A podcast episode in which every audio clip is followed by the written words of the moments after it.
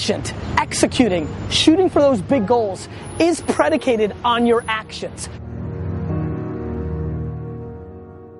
Do you take a extra long lunch from jury duty to say, you know what? Cool, I'm gonna chill and watch YouTube videos?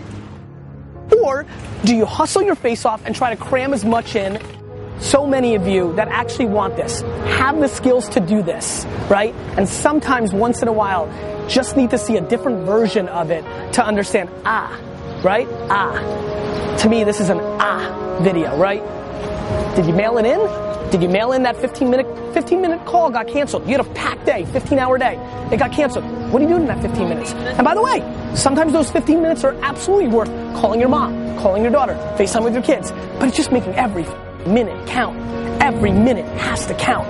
Every minute has to count if you want so much because you just don't have as many of them as you think. You just don't. If you're going to get in the zone, if you're going to do fourth quarter living, you got to be comfortable with hitting the wall. If I got any runners out there, any fighters out there, any athletes out there, anybody that's ever stretched the limits, you know that in order to get to the zone, you got to hit that wall first. You got to hit that brick wall first. What does that mean? You got to get to a place in your life where all your strength is gone and you're no longer operating on strength, but now you begin to operate on will. You get, listen to me, you get to a place where you're not it's not this no more. It's not your strength. It's not your natural strength. You are for will. And many of you, I declare right now, many of you have never gotten a will. You've never operated on will. And so you got to hit the wall. And what I mean by hitting the wall is if I run for 30 minutes, right? If I run for 30 minutes, I got to say to myself, every time you run, Eric, you got to get to 35 now. You got to go five more. Once I get to 30, my body say, yo, ET, let's stop because the last five days we 30. We did 30, Eric. It's time to stop. We did 30 minutes. And what I got to do is I got to push it to the limits. I got to push it to the limit. I got to be willing to hit the wall. I've got to be, get, be willing to get past crying. I got to get be willing to get past hunger.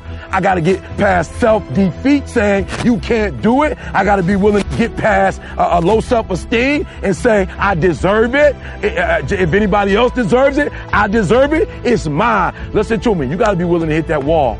And for most of you, when you get to that wall, you give up, you quit. You got to get to the place where you can hit the wall.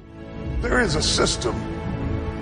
There is an orbit that you've been functioning in and that most of the people around you contribute to. They're the social construct that contributes to you coming back down again.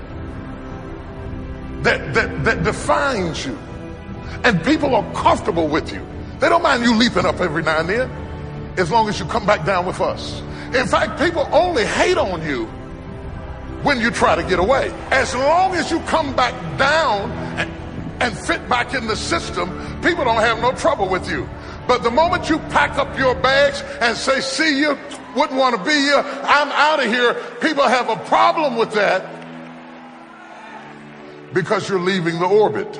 And you're going to have to break the gravitational pull. You're going to spread your wings and you're going to sail into your destiny. There's a reason you survived. There's a reason you endured. There's a reason that you cried but didn't faint. That you crawled but you didn't collapse. That you fell down but you weren't shattered. You're a new person. But before you walk out of that door, you got to have a new mind. You cannot believe the old labels. I want you to stop speaking negativity over yourself. You are an answer. Walk like it, talk like it, plan like it. The world will change their opinion about you the day after you do.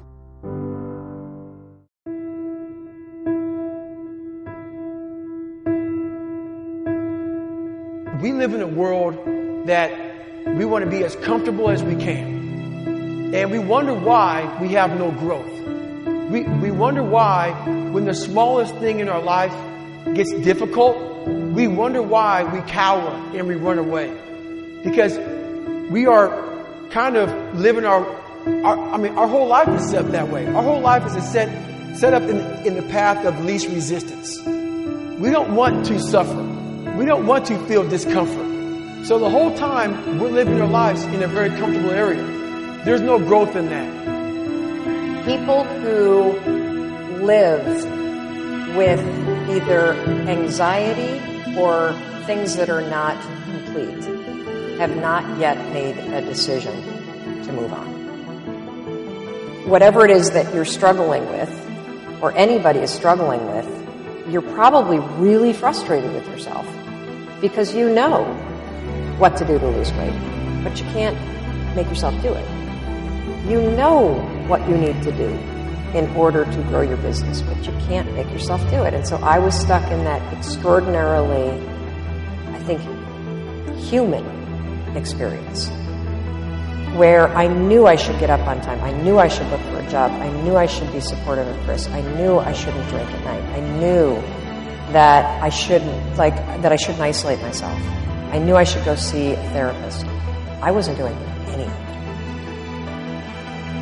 We knew we had to make it happen. Not getting it done was not an option. We had to make it happen.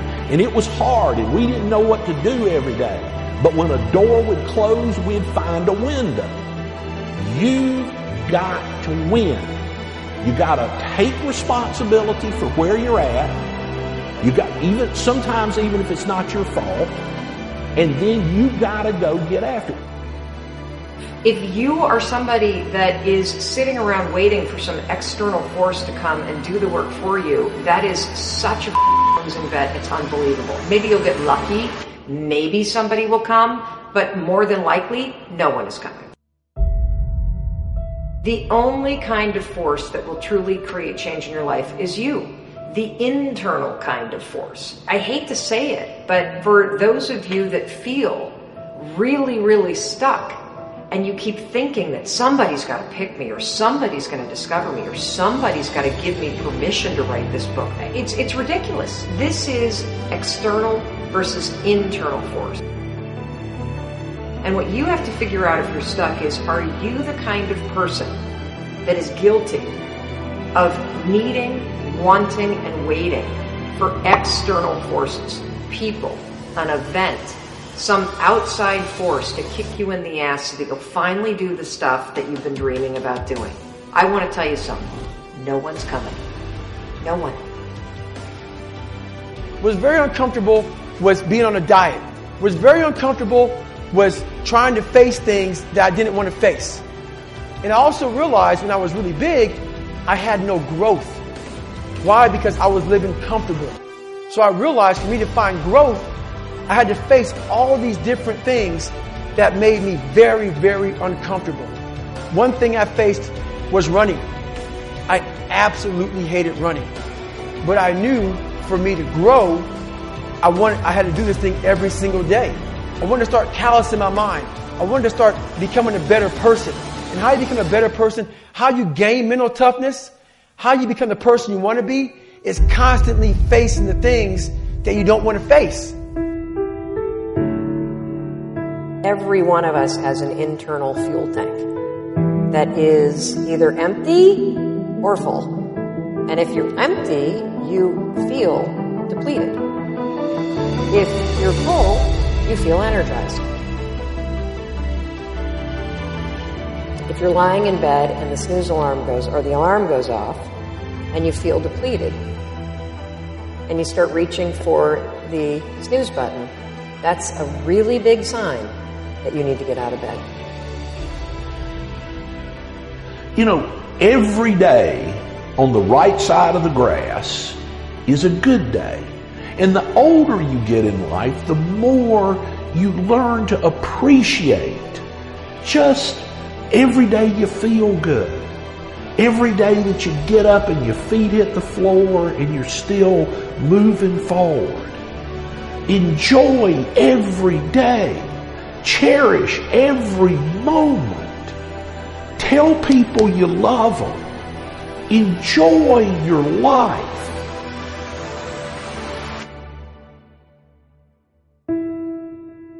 Act the way you want to feel, and soon you'll feel the way you act. Life is short. Life is precious. What are you waiting on to get happy? Have an attitude of gratitude. Be thankful for each day. And not just one time a year. carry that feeling throughout the year. I believe this is my due season year. This is my year to accomplish dreams, to break free from this depression. This is my year to meet the right people. This is my year to get healthy and whole. Anything you want, you can get, but you, you have to be honest about it. And this is really what I encourage people to do.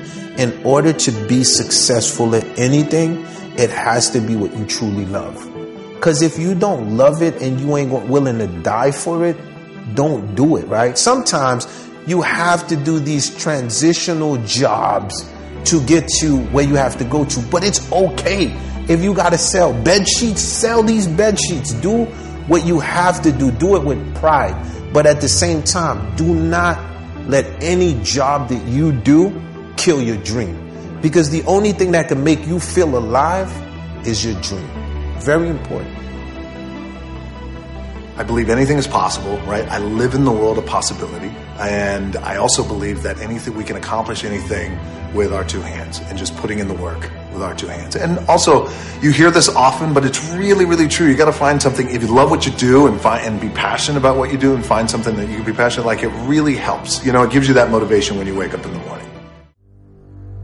I've enjoyed convincing you that you're nothing, you're never gonna be nothing, you came from nothing, and you'll never get out. You'll never be loved, you'll never be happy, you'll never be blessed, you'll never be free, you'll never get yourself together, you will never be nothing. I've enjoyed attacking him.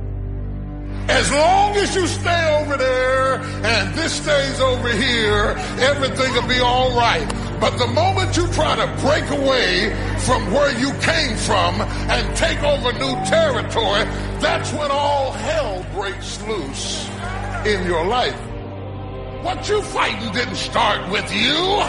Go back in your family. That devil's been in that territory for a long time. He doesn't want to leave the region. That devil isn't interested in you. He's interested in your territory. He's interested in your region. He's after your turf. He's after your stuff. There's something that you have that he wants, and he doesn't care about you. He says, I can use her. I can use a pig. I can use a goat. I can use a dog. I can use her sister. I can use his brother. I can use somebody close to them. It sounds like somebody else in here has some lying voices whispering in your ear, telling you what you can't do and what you can't be and what you can't have. And if you don't do it with me, it can't be done. The devil is a lie. You need to abort every voice that says you can't do it, you can't have it, you can't be it, you'll never get up, you'll never survive. The devil is a lie. Abort that thing. Push it out. Oh, it ain't gonna be no Holyfield fight dancing around. Oh no, I'm gonna I'm gonna bite you, I'm gonna kick you in your eye. I'll fight like a wild animal. I didn't come this far to let you take my stuff. You have accepted some things as normal and adjusted your way of life to accommodate something that was never meant to be. If you don't possess what's yours, the enemy will possess your land. See, when you start running from one thing, you're going to keep running from everything. That's why you need to stop running and face whatever you got to face and deal with whatever you got to deal with. Because if you run from Pharaoh, you're going to run from the serpent. You're going to run from love. You're going to run from life. You're going to run from responsibility. You're going to run, run, run, run, run. When are you going to stop running? This is a marching legion of enemies that are coming against you to bring you down. Think I'm gonna roll over and play dead while you take over my stuff? The devil is a lie. I will fight you. I don't mean no fancy fight. I mean I'll claw and kick and scratch and bite your nose. I'll fight you. When he got through messing with your daddy, now he's gonna mess with you. When he got through messing up your sister, now he's after you. But I came to serve notice on the devil today. It stops right here. I'm going to fight for the territory. Somebody who's in a fight, give God a praise right now. And as long as you were a spectator, the devil was all right with that. But the moment you start raising your head and worshiping God, all hell breaks loose.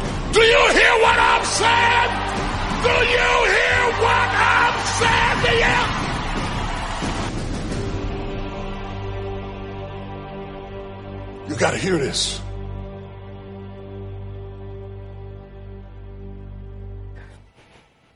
if I could get four of you to understand, it's just not going to matter when people. I mean, I love when people. I, I'm, I don't even know what else to tell you. I'm going to say it very clear. I just, let Stefan get very focused here because I want to really deliver this with all the drama that it deserves. And I like when people put me down. I get off on when people put me down. Nothing is more interesting to me than to prove all of you wrong.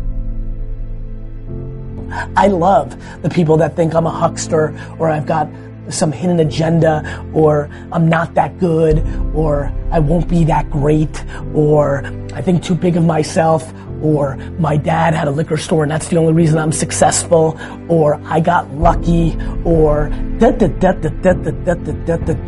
show me like please please please continue to judge me and underestimate me because it's the only driver I have and that's how I'm wired. I think one of my greatest inspirations or, or, or, things that I would feed off of basically was just obviously people not believing in the cloud of doubt that kind of I felt hung over my head and wanted to just prove everybody wrong. You know what I mean? I wanted to make it, and I was going to make it regardless of what anybody said. I mean, there's so many people right now that are not doing what they love because they're worried about what other people think or what other people say, especially your inner family. We've talked about this at length. Um, I'm very passionate about this. I'm so grateful that I don't give a crap what anybody thinks of me. when you're 15 now, when you're 51, or when you're 91, you're going to be stunned how little you care, how little it mattered and, and this includes your parents and your siblings and even your children. This is an intense thing. This is a very intense thing. And at the end of the day, it's not going to matter. And you have to love yourself first and feel good and complete with yourself first. So as a 15 year old, I would do what I did as a 15 year old, which is start building those skills and not listen to your parents and not listen to your teachers and not listen to your friends. Respect it. But don't let anybody anybody impose their way on you. It's you. You're with yourself, and you've got to make yourself happy first. I don't know if you'd agree with me on this, but in many ways, one of the key factors to legendary success isn't your natural ability. It's not whether you have the right product. It's not whether you're in the right field. It's not whether you've had a blessed background. It's not whether you have the right IQ. I want you to really think about and deconstruct and play with, maybe later tonight in your journal. I want you to deconstruct this idea of confidence. And it seems like a very simple word, but just think about it in your own life. When you have confidence, or we could even call it fire, when you have that fire within you, that confidence, that interior bravery, you, almost have this power to do whatever it takes to get your brave vision done. You see, in this world, it's not about, you know, in many ways, your strategy in your business or your ability in your life. It's about this thing called confidence. And we have all had these times in our lives when we are full of confidence and what other people see as a problem, we simply do see as an opportunity. Other pe- people see it as a stumbling block or a wall, and we see it as a stepping stone or this solution. And so confidence is sim- something that you really want to wire in. Confidence is something you really want to develop. Confidence is a practice. Confidence is a muscle. And like any muscle, the more you focus on it and practice it and train it, the stronger your confidence is going to grow. And I just have to say it again. When you are at a place in your life when there is an ongoing steady st- stream of confidence moving through your mindset, moving through your heart set, you do the heroic in your business and you achieve the remarkable in your life people really are concerned about what people think about them, it holds them back. You never, ever, ever, ever have. Um, it's not a part of who you are. Is that your DNA or where did that come from? I don't know. I just never gave a f- you know. I mean, yeah, it's just once you get success in something. I mean, even when when look, I failed many times, and you learn from those failures that it doesn't hurt as bad as you thought. Yeah. You know that you can bounce back, and then once you taste some success, you realize it doesn't matter how many times you failed. Yeah. Right? You only have to be one right one time. Then everybody's always an overnight success, or you know this came easy to them. You know, you just you just got to keep on grinding and and keep on trying new things and you know, once you start feeling the success, you realize, look, it doesn't matter what the other people think, other than my customers, other than my, you know, my partners, other than my employees. I care what they think, but, you know, from the outside looking in, I was always just so focused that I, I just never, I mean, I got distracted from time. I don't want to say never distracted, but, you know, I just didn't want anybody else. I didn't want to think that how people saw me was a reflection of the job I was doing. You know, if my customers were happy, if my stakeholders were happy, I was happy. Your brain is like a supercomputer and your self-talk is a program it will run. So if you tell yourself you're not good at remembering names, you will not remember the name of the next person you meet because you program your supercomputer not to. And I always tell people that um, your self-talk is important and it is the program that we will run. And I always tell people to keep it positive, keep it empowering um, because your mind is always eavesdropping on your self-talk right? And you have to be careful what you say to yourself because it's this unconscious command. So I would be very careful, like when I'm get, when I get nervous or I feel like I'm. I think some of the most successful people live at the edge of their limits, you know, and they and they play there also as well. And so and whenever I feel in my nervous system, I feel like I can't do it, then I feel like I really must do it because I feel like how we do anything is how we do everything. Knowledge is power, then learning is your superpower.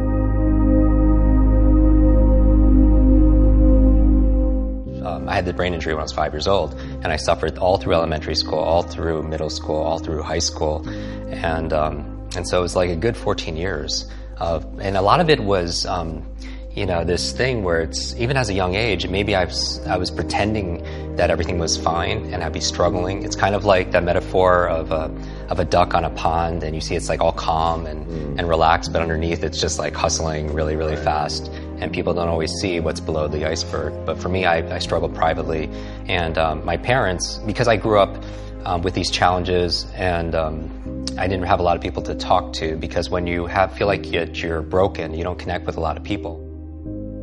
So on top of everything, I was also uh, painfully shy. I was introverted, but I was also shy and very uh, reserved.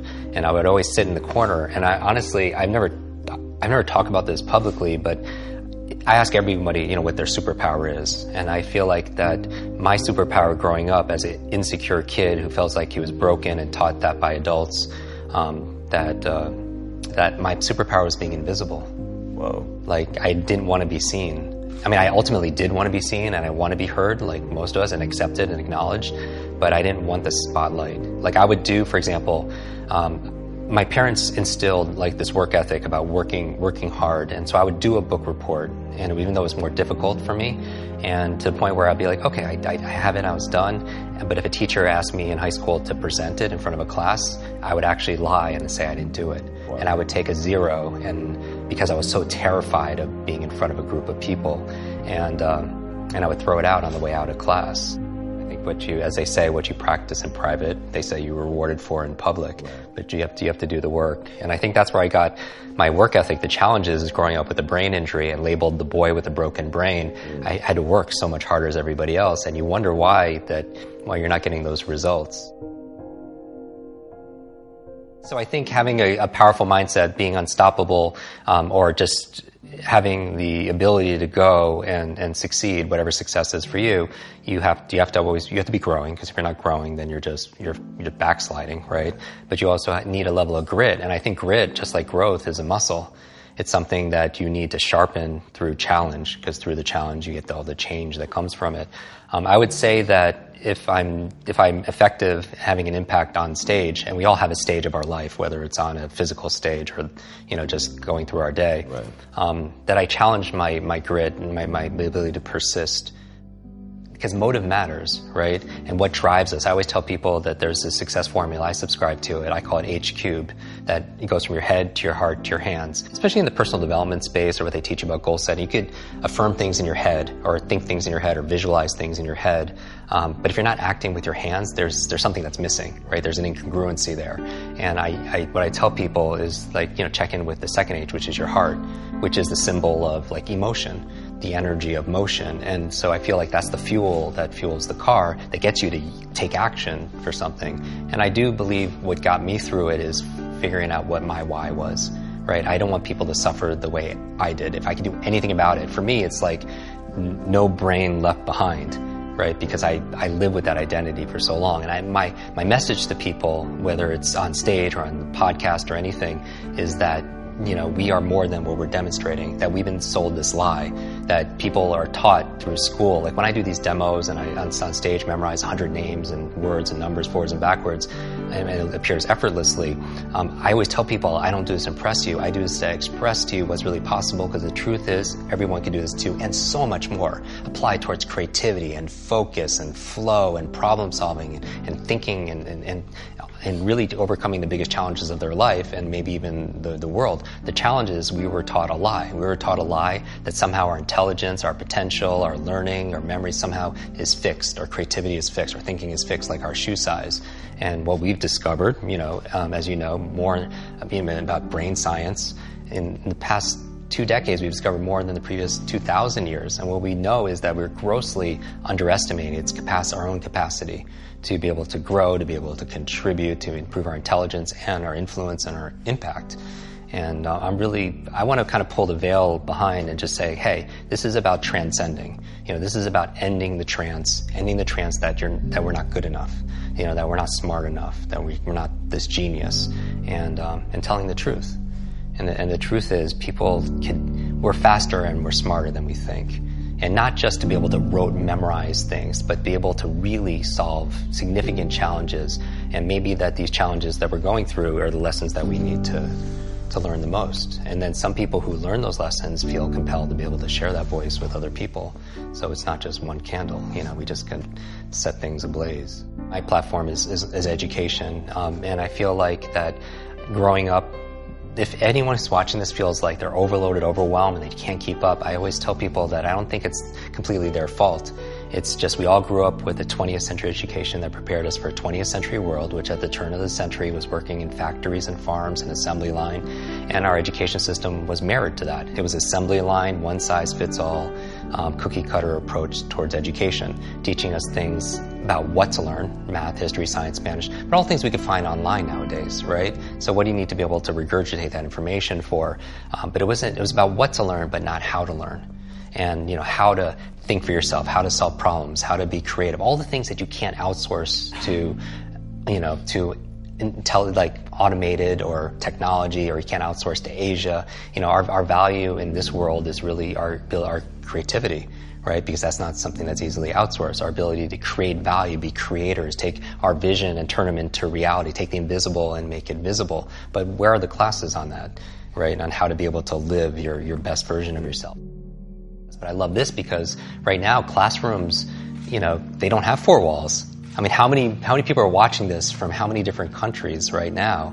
And you never know who's listening on the other side. And that motivates, inspires the heck out of me. Because what if someone right now is watching this on their smart device and they, you know, they're in the middle of some, uh, like a third world country and they become the next Malala or Elon Musk or, or what have you. Right. And that's, that's what really juices me. And so education, I feel like a lot of people feel like that when they graduate school, their, their learning is done. Mm. In fact, the two big dips in cognitive performance is usually when people graduate school, and the second one is when they retire.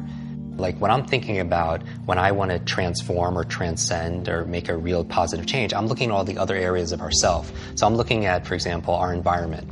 Are, are people setting up their environment to win? At, at a, no, so, so change doesn't just happen at this level of behavior, but what you have to change the environment. So for example, if you want to stop eating a certain food, it helps to be able to have not that, not have that food in your home, mm. right? So you change the environment. If you want to read more, it helps to help set up your environment where you have the books readily available, where you're going to read it because they perform, you know, how I how I approach habit change is this area of motivation and this trigger, right? You want to trigger to help remind you to do the behavior, right? So are you setting up the environment in a way that triggers the behavior that you want? But not only the the the, the environments like the when and the where, um, but it's also behavior is also the capabilities because a lot of people want to change a behavior, but they're not training in the abilities.